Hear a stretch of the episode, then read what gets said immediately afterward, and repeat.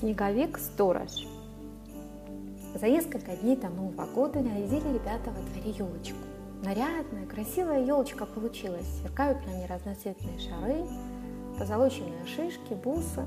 На макушку одели звездочку. Решили дети, что на следующий день с утра, как проснуться, выйдут во двор и будут водить хороводы вокруг елочки.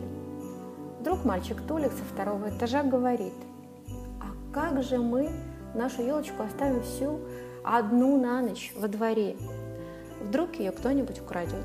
Кто, спрашивает ребят. Да, вот хотя бы волк или лиса. Лес-то рядом, а у нас такая красивая елочка, ответил Толик. А я знаю, что делать, вдруг сказала маленькая девочка Галя. Нам надо для елочки сторожа смастерить. Какого сторожа? Да как какого? Конечно, снеговика. Будет он ночью нашу елочку сохранять, объяснила Галя. Обрадовались ребята. И правда, нет лучше сторожа для елочки, чем снеговик. Стали они во все, все-все дружно катать шары снега. Танечка сбегала домой, принесла морковку для носа, Сережа старый дедушкин шарф, а Диме мама дала ведро, чтобы на голову снеговику одеть, а в руки дали снеговику метлу, которую попросили у дворника, дяди Степы. Какой же снеговик без метлы? Отлично вышел снеговик, большой, веселый. Сказали ему ребята, снеговик, мы, тебя, мы тебе поручаем очень важное задание. Ты должен сторожить нашу елочку, чтобы ее плохие люди или звери не похитили – мы в тебя верим и знаем, что ты справишься. Убежали ребята домой ужинать и спать, а снеговик остался стоять возле елочки, охранять ее. Стоит и думает. Вот какое важное задание мне ребята-то дали.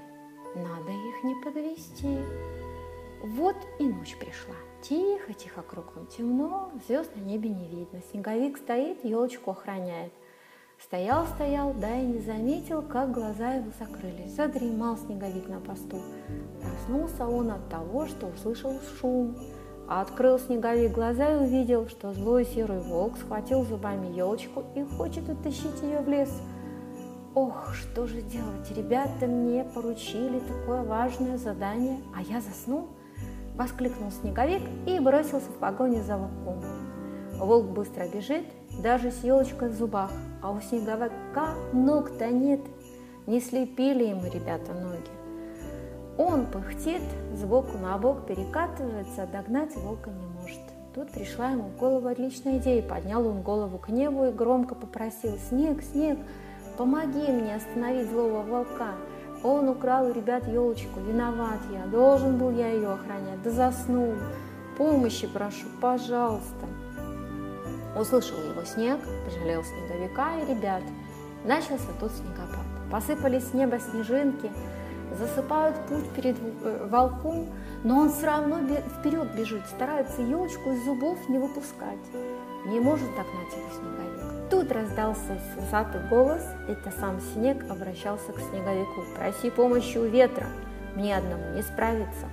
«Ветер, ветер, помоги мне!» – обратился снеговик к ветру.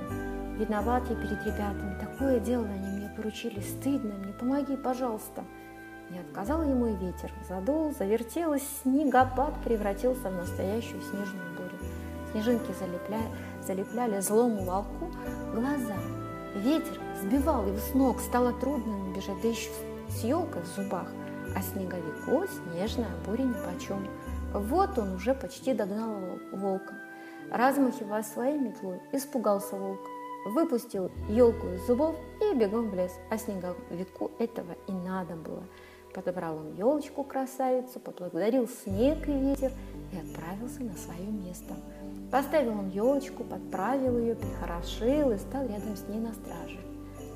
Ветер улегся, снег почти прекратился, только отдельные снежинки порхали в воздухе. Снеговик стоял рядом с елочкой и радовался тому, что все-таки не зря ребята его слепили.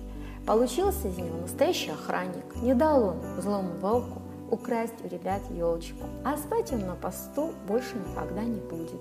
Вышли утром дети во двор, увидели, что на месте стоит елочка. Чуть-чуть снежком ее припорошила, а снеговик ее охраняет. Спасибо тебе, снеговик, не подвел ты нас, сказали ребята и принялись водить хороводы вокруг елочки красавицы да песни ей петь.